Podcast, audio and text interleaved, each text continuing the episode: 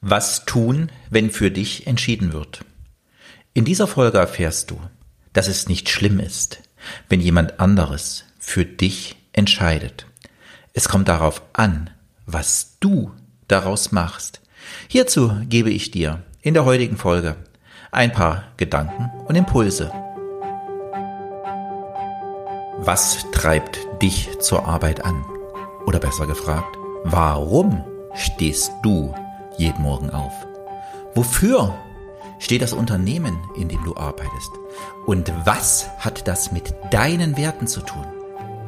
Welche Voraussetzungen brauchst du, um dich und andere zu führen? Und wie schaffst du es, dass deine Mitarbeiter für das, was sie tun, brennen? Im Podcast Der Rückenwindgeber gehen wir diesen und vielen anderen Fragen auf den Grund. Viel Spaß beim Zuhören. Hallo, mein Name ist Holger Langer. Ich unterstütze dich als Mentor und Coach in deiner Entwicklung zur sinn- und menschenorientierten Führung. Du weißt, wir hatten in den vergangenen drei Monaten 20 Episoden zum Thema der Unternehmensnachfolger. Und auch in diesen Episoden ging es irgendwie immer um das Thema Werte, um das Thema Führung.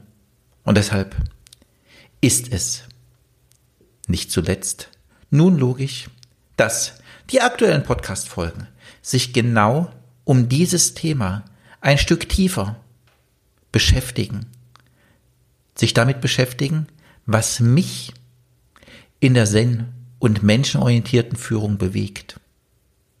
Dafür werde ich dich in den nächsten Wochen in das eine oder andere Tagesthema von mir mitnehmen, was ich real aktuell in der Praxis mit Kunden, mit Mandanten erlebe und auch was das mit mir macht und was bei mir passiert, was ich daraus reflektiere und damit dir vielleicht an der einen oder anderen Stelle auch mitgeben kann.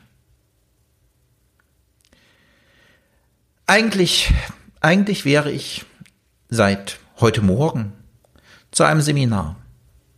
Aber am Samstag erreichte mich eine E-Mail und die Seminarbedingungen hatten sich geändert. Und somit konnte ich am Seminar nicht mehr teilnehmen.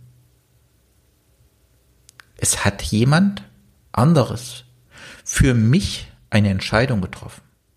Eine Entscheidung, die ich in dem Moment nicht beeinflussen kann. Wie oft passiert es dir im Arbeitsalltag, dass irgendjemand für dich Entscheidungen trifft? Wie gehst du damit um? Nimmst du es zwischenzeitlich stoisch zur Kenntnis? Gehst du in die Opferrolle. Ich kann daran ja nichts verändern. Es ist halt so, der Chef hat das für mich entschieden, damit muss ich jetzt leben. Oder schaust du, was das mit dir macht? Und gehst du in eine Reflexion?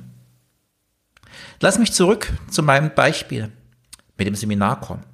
Auch ich, auch ich ging in eine Reaktion. Und zwar, ich habe an den Veranstalter eine Mail geschrieben und habe ihm mitgeteilt, was das gerade mit mir macht und wie SSS Punkt, Punkt, Punkt ich die ganze Geschichte finde. Du weißt, was ich meine. Und was ist damit passiert? Damit bin ich in eine Wertung gegangen. Das ist mir in dem Moment gar nicht so richtig bewusst geworden. Als ich am Sonntag früh, am Sonntag früh beim Laufen drüber nachdachte, nochmal bei meiner Mail, dachte ich, Mist, ich bin hier wirklich in eine Wertung hineingegangen. Und am Nachmittag rief mich die Seminarleiterin an, sagte, Holger, ich wollte nochmal mit dir über deine Mail schreiben. Wir haben die Entscheidung so getroffen und wir stehen dazu und ich kann deine Mail aber auch gut verstehen. Auch das, was du geschrieben hast. Und auch, dass du in dem Moment aus diesem Reiz heraus in die Reaktion gegangen bist. Und ich sage, ja, du, das habe ich auch erkannt. Und soll ich was sagen? Ich habe in dem Moment eigentlich nicht zu meinen Werten gestanden, weil ich bin in Wertung gegangen. Und eigentlich, eigentlich habe ich mir vorgenommen, möglichst wertungsfrei durchs Leben zu gehen. Wertungsfrei durchs Leben zu gehen, eine große Herausforderung. Eine große Herausforderung für jeden von uns, der sich so etwas vornimmt. Und geht es überhaupt? Schaffen wir es überhaupt, wertungsfrei unterwegs zu sein? Was denkst du? Schaffst du es, wirklich frei von Wertungen zu sein? Wir haben da zwei Ebenen. Die eine Ebene, das Unterbewusstsein.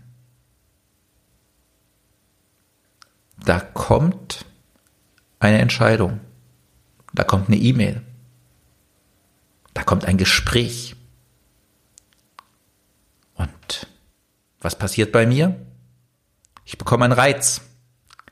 Und dieser Reiz löst eine Reaktion aus. Und wenn ich in dem Moment spontan aus dem Bauch heraus reagiere, was passiert? Du weißt es ganz genau. Du erlebst es, denke ich auch, immer und immer, immer wieder. Ich hatte vor einiger Zeit einen Klienten, auch der explodierte immer wieder mal ganz gern. Und dem habe ich dann den Rat mitgegeben. Übe das. Übe für dich den Moment zwischen Reiz und Reaktion zu nutzen. Ich weiß, das ist nicht einfach, weil der Reiz kommt und bumm, habe ich drauf reagiert. So ein Idiot oder was auch immer. Das ist eine Frage der Übung. Und ich, ich rate meinen Mandanten und auch dir, wenn es auch dir genauso geht, fange klein an. Beginne mit E-Mails. Jeder von uns bekommt immer wieder E-Mails, über die er sich ärgert, über die er sich aufregt. Und dann wird sofort eine Antwort geschrieben. Und was passiert mit der Antwort? Die steigt genau auf die Energie ein, die diese E-Mail bei mir erzeugt hat. Und dann schieße ich meine Antwortmail oftmals völlig unüberlegt zurück. Deshalb, wenn du so eine E-Mail kriegst, dann geh eine Runde vors Haus, geh in die Kaffee- oder Teeküche und hol dir einen Tee und gewinne etwas Abstand. Oder, wenn es die Zeit erlaubt, schlafe darüber und schreibe am nächsten Morgen eine wohl reflektierte Antwortmail. Und wenn du dies immer und immer und immer wieder übst, dann wird sich auch bei dir im täglichen Umgang der Moment zwischen Reiz und Reaktion erhöhen. Und du wirst zukünftig aus deinen Werten heraus reagieren können. Lass uns zur zweiten Bereich des Unterbewusstseins kommen. Das ist auch etwas, das jeder von uns erkennt. Jeder von uns kennt. Du lernst jemanden Neues kennen. Und sofort geht die Schublade auf. Dagegen können wir uns alle nicht wehren. Weil diese Schubladen gehen aus dem Unterbewusstsein auf. Wichtig ist, dass du die Schublade nicht gleich wieder zumachst. Und wo kommt diese Schublade her? Diese Schublade kommt aus unserem Unterbewusstsein. Irgendwas hat das Gegenüber, das du kennst, das in deinem Unterbewusstsein irgendwo abgespeichert ist. Lass es das Aussehen des Gegenübers sein. Oder irgendeine Handbewegung. selbst ein Augenaufschlag reicht aus. Dein Unterbewusstsein hat irgendeine Erfahrung mit jemandem gemacht und das positiv oder negativ abgespeichert und reagiert wieder darauf. Oder wie das Gegenüber riecht, wie seine Stimme ist oder vielleicht auch Klänge im Hintergrund, die dein Unterbewusstsein an irgendetwas erinnern. Es versucht mit dem Bekannten zu vergleichen und knüpft dort wieder an. Und das ist der Punkt. Das ist der Punkt, an dem du oder auch ich die Schublade nicht zumachen dürfen. Das ist der Punkt, an dem es unsere Aufgabe ist, dass mir, dass dir das bewusst wird. Halte einen Moment inne und werde dir bewusst, dass das, was gerade in deinem Kopf und in deinem Körper abläuft, eigentlich überhaupt nichts mit deinem Gegenüber zu tun hat. Es ist vielmehr für dich die Chance, darüber nachzudenken, warum reagiere ich so? Was macht das gerade mit mir? Und wie reagiere ich wirklich angemessen auf den Menschen, den ich gerade kennengelernt habe? Die zweite große Ebene ist das Bewusstsein. Im Bewusstsein werden unsere Werte abgeglichen. Die zweite Ebene ist unser Bewusstsein, unsere Bewusstseinsebene.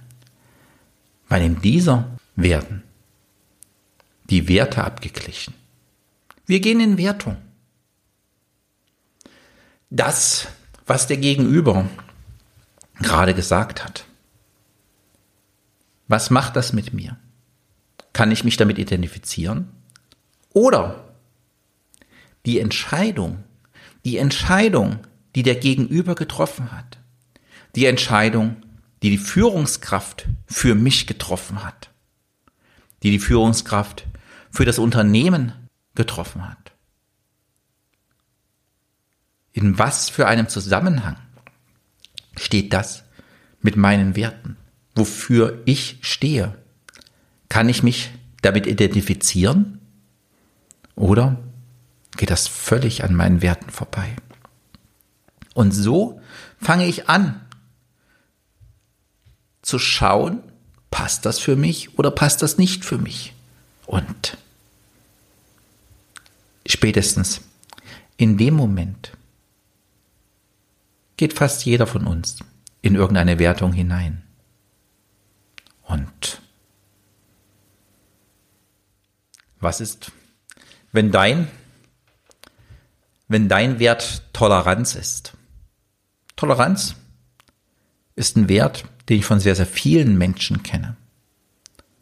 Und wie reagieren sie, wenn ihnen etwas gegen den Strich geht?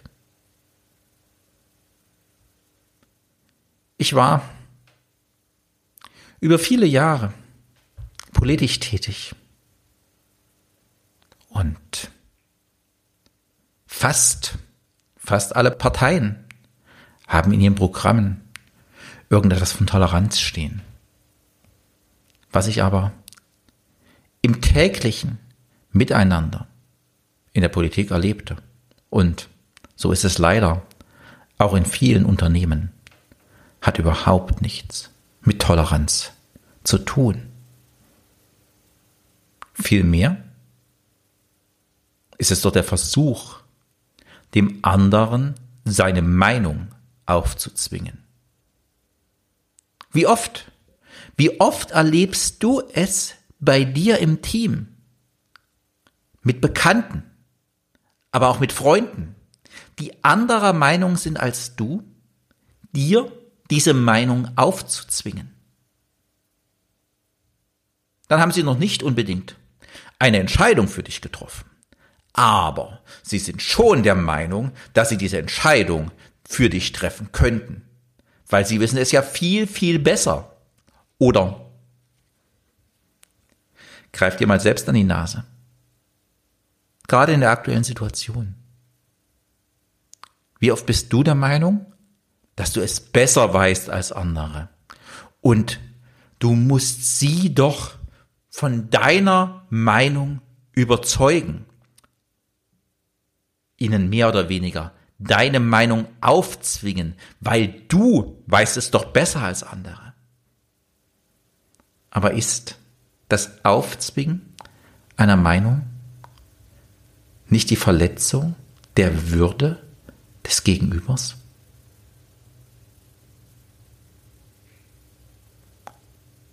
Ist nicht unsere Aufgabe, für unsere Meinung, für meine Meinung oder für deine Meinung beim Gegenüber Verständnis zu wecken? Verständnis wecken tun wir allerdings nicht. In Diskussionen, wie wir es so oft versuchen. Verständnis wecken kannst du nur, wenn du mit deinem Gegenüber in den Dialog gehst, in den Austausch über deine Meinung und ihm erklärst, ihn teilhaben lässt, wie es dir mit dieser Ansicht, dieser Meinung, diesen Handlungen geht. Bleibe bei dir. Bleibe in jedem Gespräch bei dir. In dem Moment, wo du bei dir bleibst, gibt es keine Anschuldigungen für das Gegenüber.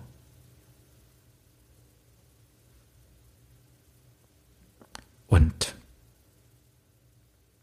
wenn jemand anders tatsächlich für dich eine Entscheidung getroffen hat, schaue, ob du das, was da gerade passiert, beeinflussen kannst oder ob es überhaupt nicht in deiner Macht steht.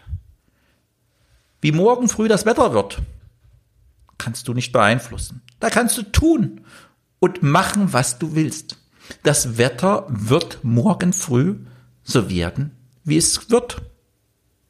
Und auch im täglichen Umgang gibt es unendlich viele Dinge, die du nicht beeinflussen kannst. Aber, aber wir alle regen uns über das eine oder andere auf, was wir nicht beeinflussen können, verwenden Zeit darauf. Es gibt Untersuchungen, dass wir uns zu 80 Prozent mit Dingen beschäftigen, die wir nicht beeinflussen können. Warum tun wir das? Ich gebe in meinen Trainings eine Matrix mit. Du kennst gewiss diese Eisenhower Matrix, die, wo man ein Fadenkreuz hat. Oben wichtig, unten unwichtig. Auf der anderen Seite dringend beziehungsweise nicht dringend. Und du weißt, wie du Matrix 1, 2, 3 und 4 zu betrachten hast. Ich gebe meinen Kunden eine etwas andere Matrix mit. Wichtig und unwichtig bleibt. Jedoch, den, jetzt weiß ich nicht, wie das heißt, ähm, bin nicht der große Mathematiker, also die, die Linien in dem Fadenkreuz, wo sonst dringend und nicht dringend dran steht, diese bezeichne ich mit beeinflussbar und nicht beeinflussbar. Und wieder entstehen vier Quadranten. Zeichne dir dieses Fadenkreuz mal gern auf. Oben wichtig, unten unwichtig, links nicht beeinflussbar, rechts beeinflussbar. So, dann lass uns mal in die Quadranten schauen. In die Quadranten, wo du das, was da gerade ringsrum um dich passiert, was dich mit unterschlaflose Nächte haben lässt, in welchen Quadranten es gehört. So, da gibt es zum einen diesen Quadranten unwichtig und nicht beeinflussbar. Was willst du mit Themen tun, die in diesen Quadranten fallen? Einfach ignorieren. In deinem E-Mail-Postfach gibt es dafür einen Spam-Filter. Aktiviere du diesen Spam-Filter für unwichtige und nicht beeinflussbare Dinge.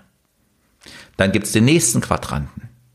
Wichtig und nicht beeinflussbar. Das ist etwas, was uns jeden Tag passiert. Das sind irgendwie von uns ganz geglaubt wichtige Dinge und aber ich kann sie nicht beeinflussen. Also, was machst du damit? Reagiere darauf mit Gelassenheit. Mit stoischer Gelassenheit. Und dann gibt es den Quadranten unwichtig und beeinflussbar. Das ist ein Spielplatz, auf dem sich viele von uns immer wieder tummeln. Aber unwichtig ist unwichtig. Und diese setzt du am besten auf deine Not-to-Do-Liste. Und damit bleibt der eigentlich einzig wichtige Quadrant. Beeinflussbar und wichtig. Konzentriere dich auf alle Aufgaben, auf alle Handlungen, die in diesen Quadranten passieren. Weil nur das, nur das hat für dich Relevanz. Und für jeden von uns. Lass mich damit für diese Podcast-Folge zum Fazit kommen.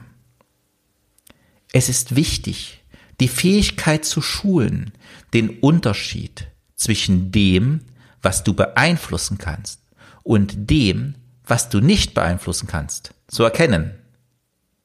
Wenn du erkannt hast, was du nicht beeinflussen kannst und was ein anderer für dich entschieden hat, hast du die Möglichkeit und die Pflicht, dies für dich zu reflektieren und daraus zu handeln. So kommst du wieder aus der Rolle des Opfers zur Meisterschaftlichkeit zurück, zur Fähigkeit, egal was im Außen passiert, dennoch dein Leben zu gestalten. Ich hoffe, ich konnte dir mit dieser ersten Episode aus der neuen Serie einige Inspirationen und Denkansätze mitgeben. Sei gespannt auf die nächsten Folgen, in denen ich dich auch wieder ein Stück in mein Leben und meine Gedanken mitnehme. Wenn dir die heutige Episode gefallen hat, empfehle sie gern an Freunde und Bekannte weiter und hinterlasse hier gern eine 5-Sterne-Bewertung. Vielen Dank fürs Zuhören und ich freue mich, wenn wir uns in der nächsten Woche zum Thema der Sinn- und menschenorientierten Unternehmensführung wiederhören. Bis dahin, dir eine gute Woche. Dein Unternehmensmentor und Coach Holger Langer.